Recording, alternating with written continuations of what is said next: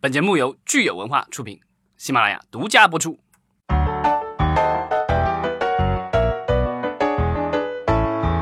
好，欢迎大家收听新一期的影视观察，我是老张。我是大米，大家好，我是石溪。嗯，我们三个人就是终于又开始录一期节目了。又合体了。嗯 胜利会师哈，嗯嗯，咱们今天聊这个是个大新闻吧？对，好大好大的新闻宇。宙无敌超级大。对，X 战警和复联合体了，嗯和我们三个一样合体了。对，就是其实有很多的东西要合体了，对吧？阿凡达也变成了迪士尼了。嗯，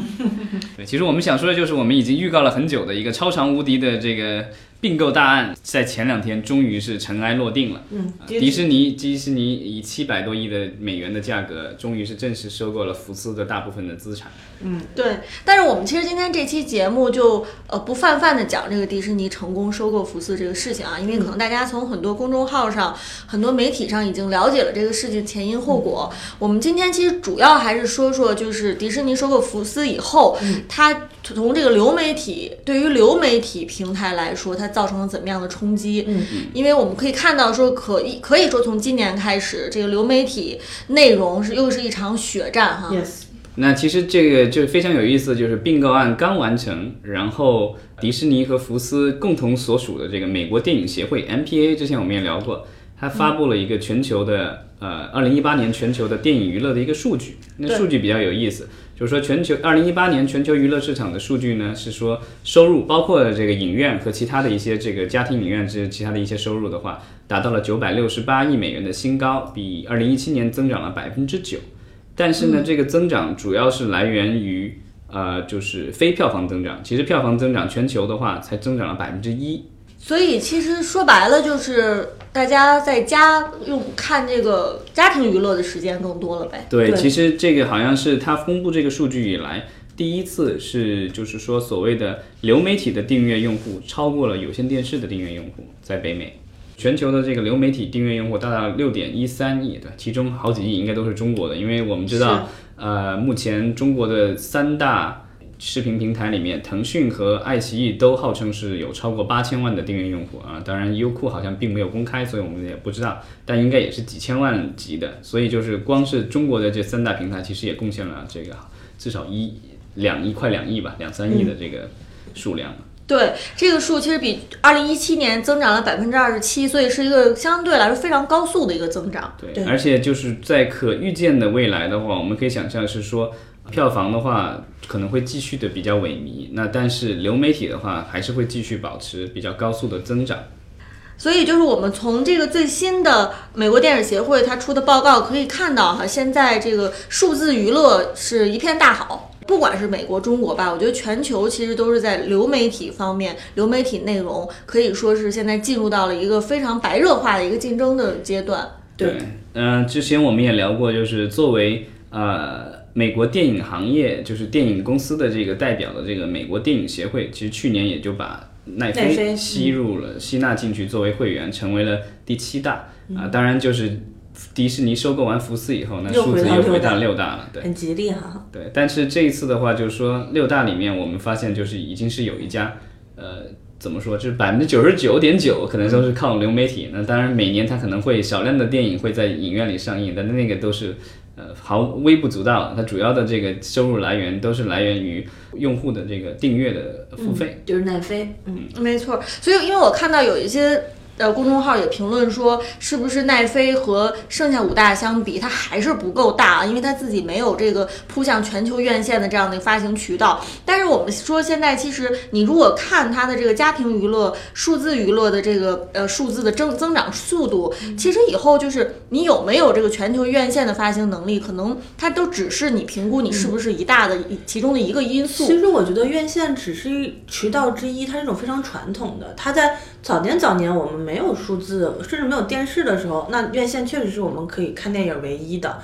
就跟我们看皮影画是一样的。但其实。当年电视出现的时候，已经冲击过一波了。那那个时代，这几几大的影视公司就各个收收购电视台，其实就是一样的一个行业变革和革命的时期。那现在其实互联网时代，就流媒体时代再次出来，跟当年电视时代的冲击是没有什么区别的。所以我觉得，就是现在的这样的一个逻辑来看的话，它也是渠道的一种，而且是未来发展很重要的一种渠道的趋势。所以我觉得，嗯，有这样的一个线上渠道，它不能叫线上院线吧，但是也是一种线上的影视投放渠道和影视创作平台。我觉得，嗯，我觉得奈飞还算是可以算得上首屈一指的一家。对对，所以我们就说六大还是六大哈。对对对。那我们就是说回到咱们开头说的这个迪士尼收购福斯这个新闻，那我们就来看一看迪士尼旗下跟它相关的这个平呃流媒体平台都有哪些吧。对，然后迪士尼这一次收购福斯，其实它收购了这个福斯的电影公司，就是它的制作公司，呃，以及呃福这个福斯在呼噜这个美国第算是第三大呃流媒体网站的呃百分之三十的股份，因为它的那个股权结构的话，基本上是迪士尼百分之三十，然后呃这个就是福斯百分之三十，然后另外是那个。Comcast 就是呃环球好像在占百分之三十，另外的话还有百分之十是属于那个就是时代华纳。嗯，好像有传言说迪士尼并也并不满足于他和福斯加起来的百分之六十的股份。对，但他现在已经是就是第一大股东了，所以他想怎么样怎么样了。当然，他据说现在最近在跟啊华纳在接触，因为华纳很快会要有自己的流媒体网站了。那所以他们想是把这个华纳手中的百分之十的股份先买下来，那样的话他们可以占到呼噜百分之七十的股份。嗯嗯，那如果他们占了呼噜百分之七十的股份的话，他们还有什么理由自己再去开一个迪士尼自己的流媒体平台吗？他们就好好运营呼噜对，但是这个迪士尼家的这个平台已经宣布了，然后应该是在今年或者是在明年就会上线了。这也是为什么就是迪士尼之前在。呃，奈奈飞上面特别受欢迎的一些就是呃电影都已经撤下来了，然后另外有一些漫威的一些剧集在上面，其实陆陆续续也都被这个取消了。嗯，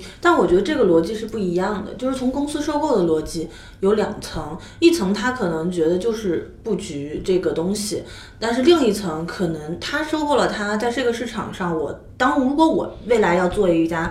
呃，新媒体流流媒体平台的时候，我起码少了一个竞争对手，所以我觉得对于呼噜来说，它不是这个第一被迪士尼收收购的，但也是一个，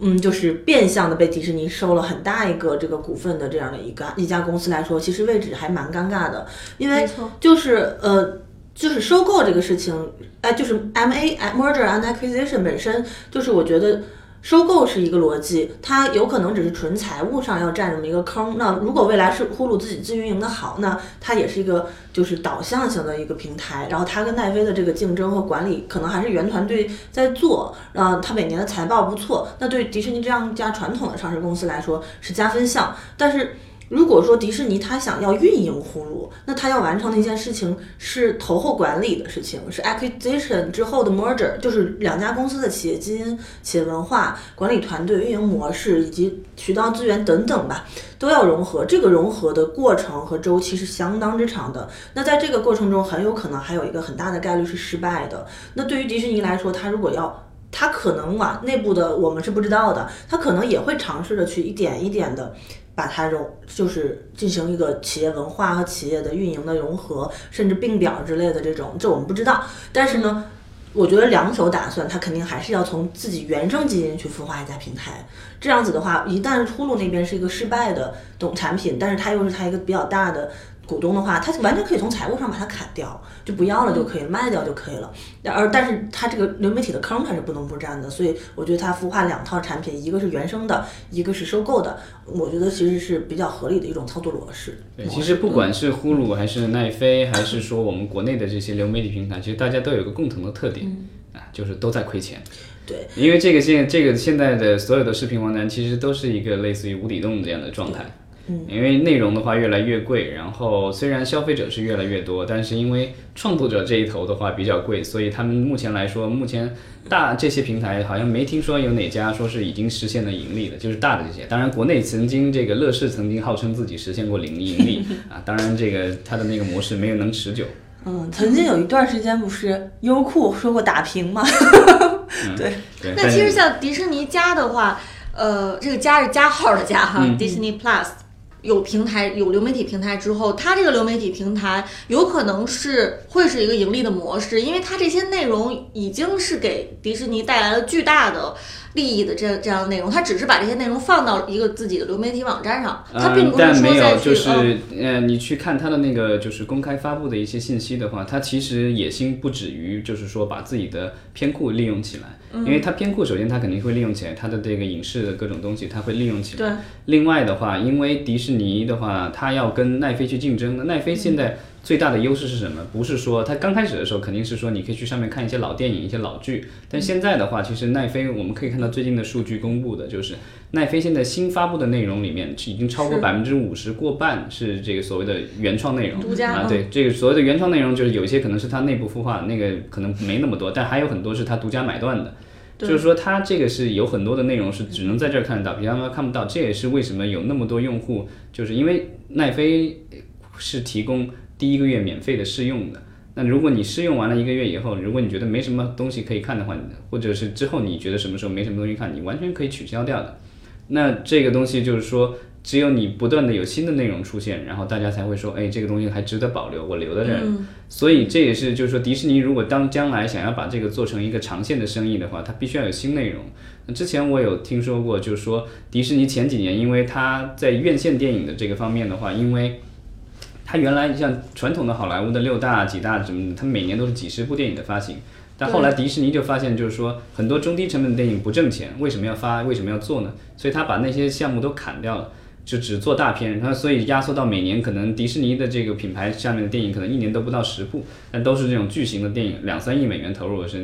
星球大战呀、漫威这些。啊，在在做了这样的调整以后，他其实解雇了大量的工作人员。是然后这两年的话，就是因为他现在开始要筹备他的这个迪士尼家的这个网站，所以据说有一些老的员工又被招回去了。然后号称是说，啊、他们初期的目标是说，迪士尼家这个网站可能一年要生产大概四十部左右的，就是所谓的呃原创电影。然后另外的话，剧集方面，他们也是说要做真人的这个，就是漫威的一些剧集啊、包括已经宣布了的，抖森会自己这个演那个就是洛基那个角色。嗯嗯。然后另外就是呃，星球大战的话也会做这个剧真人剧，这些其实我觉得都是非常耗钱的。那因为它的内容其实跟那个奈飞来比起来的说，还相对要少。所以它要如果要差异化的话，它只能是说我这东西是合家欢，然后我这都是知名 IP。那另外的话，它从价格上，它可能就是据说，据迪士尼的这个领导好像也是说，他们的价格会比呃奈飞会要优惠比不少。那很多人猜测可能比如说是五块九毛九或者六块钱这样的，就十美元以下的一个这样的月月租的价格。但是我觉得，其实对于美迪士尼这样的一家集团公司来说，做流媒体的平台的逻辑不是特别在乎于这家平台到底赚不赚钱，因为整个迪士尼的商业逻辑都是在于它是卖东西的，对它其实更多的是依托于它的内容制造 IP，依托于这个 IP 去大量的进行衍生和让消费者对它这个品牌进行消费。就像当年谷谷歌收购 YouTube 的逻辑，也不是说指望 YouTube 给我的财报上带来多漂亮东西，但是我要的是 YouTube 后面大量的大数据，是一样的道理。而我们看到就是迪那迪士尼现在作为一个很大的 IP 和内容的粉丝粘性比较强的一家呃 IP 公司，而不是一家视频或者是渠道公司来说的话。它现在没有占流媒体这个坑，它占的是院线，占的是呃占的是电影院端，占的是电视台端这种传统的技术平台、传统技术依托的媒体平台。但是我们看到什么，就是这种电视剧、电影院在现在年轻的消费者里面已经在流失了。本身这个平台是在缩水的，那么它不往互联网不往流媒体这种技术进行转移的话，它丧失的可能是它 IP 的用户，就它未来创造新的内容，这些东东西如果还在电视台上投放，还在电影院投放，但这个市场是在 shrink 的，那可能看到它内容的人群怎么着，我使劲投我也会少。那么我把它转到流媒体平台，现在流媒体平台大家会感觉好像非常泾渭分明，什么移动端啊、PC 端，但是未来谁知道？也许它就会替代整个的电视台和电视，但是它依旧是家庭的，可能又会回到客厅端。但最大的问题是，当大家已经不买传统电视、不看有线电视的这个趋势越来越大，或者去电影电影院消费的这个年轻人越来越少的时候，他们在看的那个媒介和平台上面没有我的东西。那我未来的这个 IP，我卖我我我去这个运营我的粉丝，我让他们买我的东西的时候。他们都触达不到，这就是一个很大的问题。所以我觉得，对于迪士尼来说，它建立这样的一个流媒体平台，呃，是没有是必然的选择。它必须去抢占现在新型的消费者的消费空间，然后在上面投放大量投放自己的内容，然后让他们去关注、去知道。嗯，然后再去为自己的 IP 消费，我觉得这是这么一个逻辑。对，我我觉得这大米刚才提到一个重要点，这我觉得这这可以可以咱咱们单独再说一下，就是说其实数据，嗯，其实因为就是其实迪士尼把它的包括数据，对，其实迪士尼把它的很多的这个影视作品授权给奈飞，每年其实它是有几亿美元的收入的。嗯，那如果它一旦是自己做自己的网站的话，前期其实有大量投入，因为你做网站你得招人。然后你做原创剧集得花钱，然后你网站的运营你得花钱，然后你要做推广还得花钱，因为是一个新服务，你得让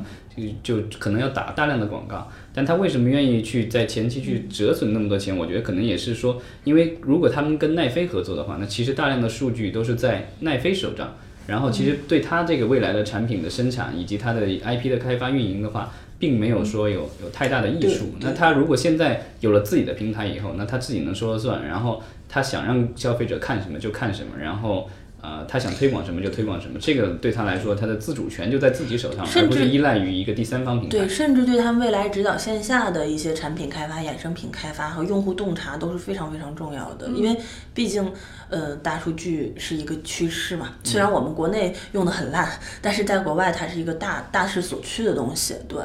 其实我都是觉得有一点，就是迪士尼好像。已经有点晚了哈，我觉得就是我想象迪士尼其实早两年就已经可以开开始干这个事情，因为我觉得其实对于一家大公司进行这么大的这种呃，因为技术发展的平台或者是战略转型，他们可能是很多年之前就开始弄了，但是公司内部要梳理去做这件事情，包括股东们呐，包括一些什么的东西的这个。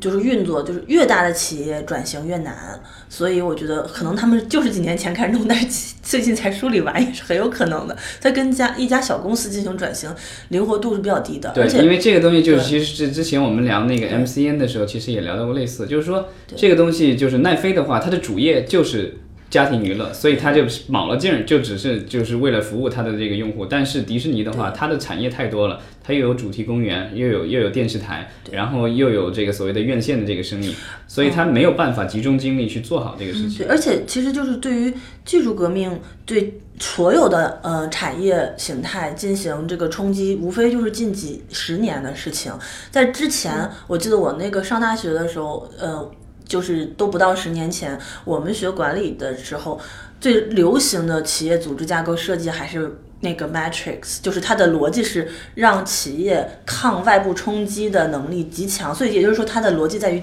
够完坚固。那也就是说这个组织的是牢不可破的逻辑，那密度极高的一个设计就是，就是外边再怎么冲击，我这边也是坚不可破，内部再有什么问题，我来但是后来。因为他们会发现大的市场变化太大了，就刚才我们之前聊的也是，你的竞争最后颠覆你的可能不是你的同行的时候，其实也就是在这两年，整个组织设计的理念在于灵活，就是硅谷以硅谷的一些公司为代表的，就是它从一个顽固型的变成一个就是灵灵动型的，它的。公司转型很多，但是这几届大的就是百年老店们，他们已经设计好顽固的城墙了。你现在让他们凿墙，去重新设计一个非常流体的、很很灵活的组织架构，包括决策的流程，其实对他们来说就是非常困难。因为这也是这几年快消行业受电商行业受到的最大的一个冲击，很多传统的。就是快消品类的公司都比较惨，我包括我们看到好多公司的品牌刷一下就一夜之间就破产了，就是被冲击掉的一个最大的原因是他们原来设计的东西成了他们现在可能迎接新的技术革命里边的一个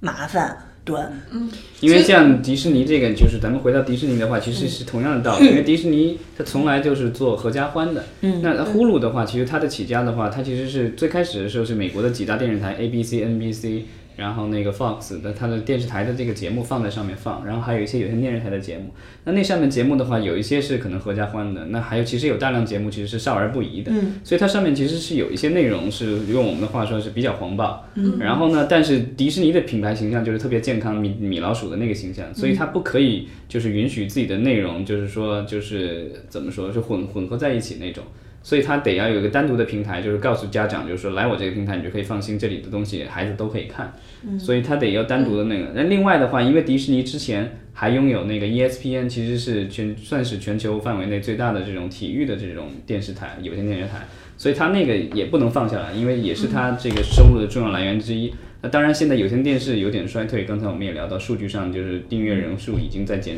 已经少于这个流媒体人数，所以他们其实也推出了 ESPN 的流媒体平台，叫 ESPN 加，对他们喜欢这个加号。然后这个这个其实也是一个一个无底洞，一直在亏钱的。啊，当然就是说，我觉得因为迪士尼的话，就是因为它已经那么久了，嗯，没有一百年吧，但有几十年的历史，那它已经有一些著名的 IP，一些品牌，所以它不能放弃那些，所以它等等于是。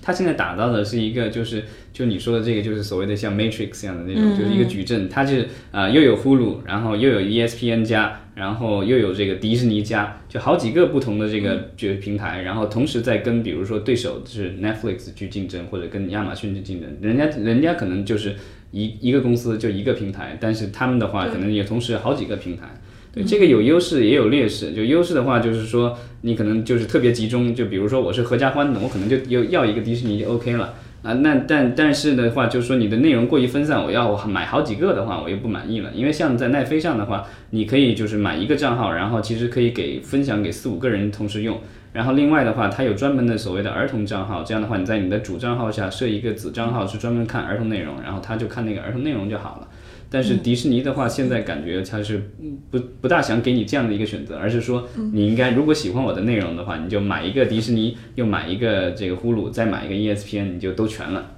嗯，所以我们看到说迪士尼加它预计上线的时间是今年年底，嗯嗯对，其实就很快了。很快了，对。其实我觉得今年就是又是看迪士尼和和奈飞这个攻防战哈。那我们刚才一直在聊迪士尼的攻势，那我们也可以看看，就是如迪士尼加这个上了之后，它基本上就会把自己所有的东西一刀切的从奈飞上撤掉，对不对？对，那奈飞的防守漫威的那些电影，然后还有星球大战什么之类的，这些所有的这些影视剧都会从对啊那应该是二零一九年底就彻底撤了。对，那戴飞其实也摆出了一个很大阵仗的这个防守的架势来做一些事情哈。而且奈飞他是老早就开始做这个 准备了哈，对对我觉得对奈飞下手还是非常快稳。准狠哈。但我觉得这个就是他们可能已经有一些就意识到一些不了不好的苗头，因为从一四年他们做《纸牌屋》第一部原创作品开始，现在其实也做了五年原创了。那这个声势是越来越大，嗯。从最初的只有剧开始，然后慢慢发展到也有原创电影，然后有纪录片，然后有真人秀，然后有脱口秀然后各种节目就类型的话十分的丰富，然后现在还做了这种互动的这个对互动剧剧，对其实，其实上个礼拜正好我觉得特别有意思，就是我们看到说两条新闻完全是巧合在一起，一一边是迪士尼收购福斯弄了一个很大的新闻，然后另外一边就是咱们这个奈飞的《爱死亡机器人》这个动画，可以说对爱死机就完全刷屏，已经被各种公众号刷屏刷到不行了。嗯。所以咱们看就是这两个其实特别有意思，你可以说是一种巧合，但是其实已经可以看到他们两个是硬硬碰硬哈哈，嗯非非要就是分出个高低这样的一个苗头来了。其实这两年，呃，迪士尼它的超级英雄也好，它的动画也好，主打的都是合家欢哈。然后这上面没有了之后，奈飞它其也在努力的去布局一些动画的品类，包括。嗯，就是 S 机这种哈，还有去年有一部我觉得也挺不错，它跟 BBC 联合制作的一个，就是也是成人向动画，叫《兔子共和国》，是政有政治隐喻向的。包括他投资了一些日本或者是海外的一些动画公司进行原创内容，嗯，就是在他的平台上播，嗯，但是整体来说，看来奈飞在动画这块的布局还是偏向于走成人路线哈，因为我觉得迪士尼有些东西啊，就是太低了，我就不会想看它。那但人家其实分得很细的，他有比如说给三到五岁的看的，然后给对七岁以上看的，然后十几岁的也有，他他分了好几个，有 Disney、Disney Junior，然后 Disney XD，、男孩女孩都有分，XD 是给小男孩看的，这个就是他分的其实特别清楚。那就是说，它将来的这个流媒体的话，我觉得它有可能也会分得比较清楚那是。肯定的，对。是，所以咱们说，呃，奈飞它已经完全做好了这个防守反击这样的准备吧。它现在每月每周上新的这个内容，独家内容已经占了呃所有它的每月上新内容的百分之五十一了。呃，这样的话，它的全部它的片库里面所有的内容、原创内容、独家内容其实是 百分之十几，所以是呃慢慢慢慢这个相当于百分之十几的这个比例是不断的增长，不断增长。对它的外面的就是非独家的内容，这个比例是慢慢下降的。对，因为就是美国的几大的这些公司都陆陆续续开始要自己做平台了，CBS 自己做了一个平台。呃，然后就是华纳的话，因为被这个就是被时代华纳被呃 AT&T 收购了以后，他们现在也是马上要上线自己的平台。之前我们聊过，就是他们试图曾经想试图把 Friends 六人行给收回去啊，但是后来因为呃这个奈飞给了很大的一笔钱，上上亿美元，最后还是让他再续了一续了一阵儿。那其他的这个公司的话，其实也都是开开始在做自己的这个平台。那这个奈飞如果想要跟他们竞争的话，那只能够是去自己去生产平台。那一一个好处是说，奈飞是一个全球性的一个平台，所以它虽然可能在美国的话，它有一些人才可能不一定抢得得过那个就是传统的这几大公司，但是它在全世界各地，我们之前也聊过，它比如说在印度、在日本、在韩国、在甚至在台湾，然后在亚洲其他地区，然后都有布局。然后之前我们也看，呃，之前咱们一起看过那个他们在韩国拍的那个对王王国对，那其实就是说，它的这个全球化的这个策略，我觉得也是他们重要的一个防守的一个策略吧。因为在我来看，其实有一些像 CBS 啊，或者一些它其实是只是电视台的一个就是互联网化转型的逻辑，嗯，对，和这种真正做一个平台的。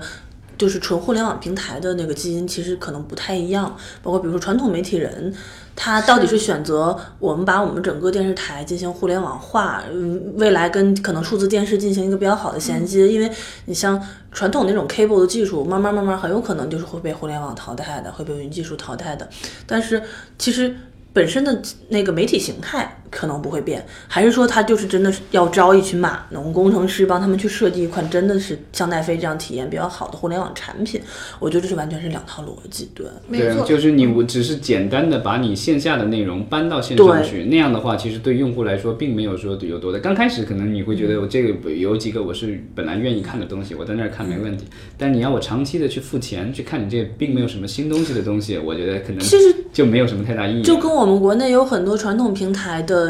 节目制作者和呃，就是主持人是吧？辞了电视台的工作，开始进行网综啊、网络内容的输出，也很正常。那比如说我何炅在《快乐大本营》做这个节目做了二十来年了，但是收视率现在很难维持，或者是我的曝光率变低，那我的商业价值也变低了。甚至我在这个上面做的一些东西，用用户越来越老化，不是我所擅长的东西了。那我去做一个。就是拜托了冰箱的和《明星大侦探》在互联网上播，其实可能更好。但对他来说，其实只是一个换了一个平台，它的用户还是那么多人。呃，而我的用户只是说，因为他现在不看电视了，因为现在大多数年轻人真的好多人已经不怎么天天守在家里看电视，他都在网上看东西。那我肯定是跟着我的用户走的嘛，对不对？我就不守这个阵地了。其实也还挺正常的，我觉得。嗯，咱们或者可以有这样的例子，就是呃，我看到报道说，其实，在奈飞平台上，它的独家剧集、原创剧集通常都是两三季就完结了。这跟以前传统的电视台动辄就是六七八九季哈，这样的是已经是非常不一样了。因为对于奈飞来说，以两到三季的电视剧，基本上它也就都就是它再往后可能制作预算增加，但是它吸引到的这个观众的人数不会增加。其实它就宁可把这个剧就直接砍掉了，就结束了。嗯就它会有更多的。美国这个跟美国的这个制作环境有一定的关系，因为之前我在在美国就是学习的时候就了解到，就是说在美国，因为它是有很多的工会嘛，所以它的那个美剧的制作特别有意思。比如说第一季、第二季、第四等到那个就是到第三季的时候，它是一个一个重要的节点，然后那个就是所有人的工资是要上涨的。然后这样的话，成本会大幅增加。当年迪士尼就干过一个特别让人就是诟病的一个事情，就是他们有一个就是迪士尼频道上的一个就是青少年的那剧，一对双胞胎演的。然后那个当时他们是本来应该是在一个酒店里的一个剧情，那但后来的话，因为这个剧长了，到第三季还第四季了，然后他们不想出这个额外的制作费用，所以他等于是。他理论上来说是把所有的人开除了一遍，嗯，这个剧集说停掉了，嗯，然后我出一个新的剧集，还是这俩小孩，还没有，还是这俩小孩，只是说他们俩生活的地方变成了一个豪华游轮，然后这个就是变，然后这个屏幕也改了一下，就是第一季，然后大家又又回到了起跑线上，就做了一个这样的操作。但是我其实觉得这个东西是因为，嗯，奈飞它本身一开始定义的就是会员付费的精品逻辑嘛。那我愿意为它付费，肯定这个内容就不能太水。它我觉得其实对它要对标的电视台也是 HBO 这种付费电视台。那其实 HBO 这么多年它也很少做肥皂剧，它基本做的也都是精品剧。然后它即使是长剧，它也是一季会放出的集数比较少，它持续比较多。但你比如说像 ABC，像迪士尼他们的这个旗下的。有包括其他的那些免免费电视台，它常年为什么会重金打造肥皂剧、情景喜剧这种东西的原因是，它其实就是电视台层面的流量逻辑，就是收视率和长线逻辑，因为它重点不是靠那个。呃，大家买电视台付费，而是靠卖广告。那如果说奈飞，呃，他选择了一条走流量，或者迪士尼未来，比如说它这个平台不是像奈飞那样会员付费的逻辑，还是继续维持做一种以流量为主嘛？因为他毕毕竟他要做 IP，很有可能他不会做会员付费。我瞎胡说啊，瞎猜的，咱们可以看一看。他交的钱很很低，很低，对，因为他的逻辑就是我希望越来更多的人看到，然后我可以就就把它当成一个大规模的广我的那个玩具或者是衍生品广告片来做的话，白菜价就卖。对，那他可能开发的真的有可能就是那种长线剧，他就可很有可能就会把我的肥皂剧的逻辑搬到流媒体平台上来做，然后大家就持续看、持续看、持续看，也是不不是不可能，因为我们其实。现在即使妈妈们也开始慢慢拿手机看剧了，就是对对，所以其实就是又回到说大米刚才提的这个观点，就是这些平台他们很有可能因为他们的商业逻辑不一样，所以他们到最后出来这个内容估计都是会有有区别的。对，因为传统的美剧，咱们以前看的很多的美剧，比如《越狱》或什么，他们一季比如说都是二十四集的。那现在的话，其实到了流媒体时代的话，对，大量的都是就是呃之前八集十集，对啊，然后那个之前 HBO。那种十几集就已经算比较短，AMC 也都十几集那个比较短。然后到了那个流媒体时代的话，压缩的更厉害，就是十集、八集这种，甚至有六集的，我看到有。没错。对，现就现在的话，就是就是往英剧的那个方向走了，是吧？原来英剧都特别短，然后。我觉得英剧短是因为它没钱。对，但是现在的一些英剧，就是即便是到了 Netflix，到了这个奈飞的平台上有钱了以后，还是比较短。那可能就是奈飞可能，因为这也有一些相关的报道是说，奈飞觉得就是这种剧集短的话。其实更容易就是保持住用户的吸这个注意力。我觉得它的是两条逻辑啦，就是奈飞这个短的逻辑类似于一个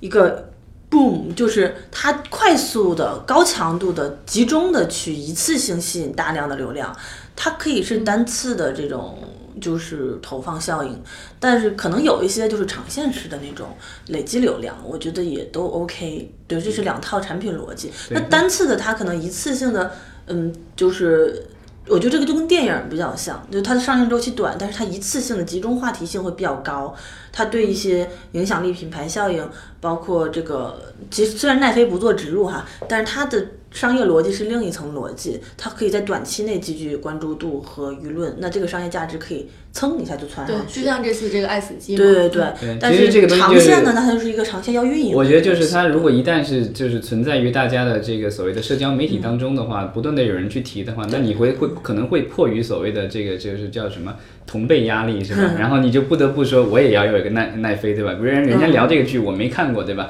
然后也没其他渠道可以看得到，因为是独家的，那我只能够去买一个这卖还非常好。那如果这个东西我买看完了以后，我没有什么其他新的东西都可以看的话，我可能就把它取消掉了。但是它不断有新的东西，对吧？然后不断有新的东西要聊，那我就真的只能够是就好像订杂志一样的，就上了贼船，我就一直得订下去了。因为对于我来说，运营一家网站，它的。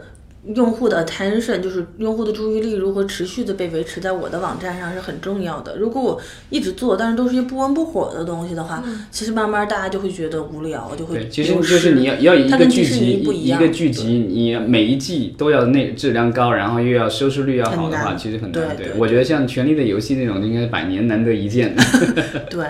嗯，那像迪士尼，它的逻辑可能就无所谓。它当然它肯定也有所谓，但是它更稳一些，更稳健一些，我觉得可能。会，嗯，对，所以我觉得我们最后可以再来说说，呃，苹果，因为苹果的它的这个 呃流媒体的这个逻辑，又跟我们刚才说的迪士尼和戴飞其实都不一样啊，它是完全是带货的逻辑，硬件的考虑，对，然后做的这个流媒体平台，这个苹果的流媒体平台叫什么？叫 Apple Plus 吗？呃，好像嗯，并没有，好像没有宣布说叫什么名字，对，但是很快就应该就会宣布了。我们今天录音其实是二十三号，是对，吧？二十五号有个发布会。对，我估计我们这个节目上线的时候，可能大家已经都知道苹果这个新的流媒体平台叫什么了哈。对，然后据说这个平台，当然之前有各种传言说这个平台上的所有的内容啊、就是说只能够通过苹果设备才能看得到，其实啊只能只你只能买苹果的电脑或者手机或者它的机顶盒。其实我挺想在这里发起一个小小的调研问题的，未来可我们也可以在微博上发，就是你会为了苹果上的独家内容而买一款苹果的产品吗？你觉得这个消费决策哪一款对你来说更重要？还就是或者大家可以畅所欲言聊。但这个这个东西，我觉得是是双向的，就是说你用这个，你用它的这个所谓的软件，就是这个内容去吸引新的用户。嗯。另外还有一个方面的话，是让你的老用户走不离不开你。我一旦比如说一旦比如说你有一个剧，就只能在苹果的手机上能看得到，然后你下你要换手机了，你会去换一个换安卓吗？你可能 就不不会换安卓。不不不，其实我觉得这个东西，我比较希望大家做当这个开放问题答，别给我直答是否啊。就是你会说有一些先天条件，比如说它的产品到一种什么样的状态，你会觉得这个性价比是值得的。那如果说它真的是一款超烂的，那我真的有可能我宁可不看这个剧，我也要换手机，我就不买苹果的东西，没关系。就是这个性价比上面的东西是是一个，我觉得是一个消费考量。那我们都能看到苹果的产品，其实在这两年的升级都相对鸡肋一些哈，也是它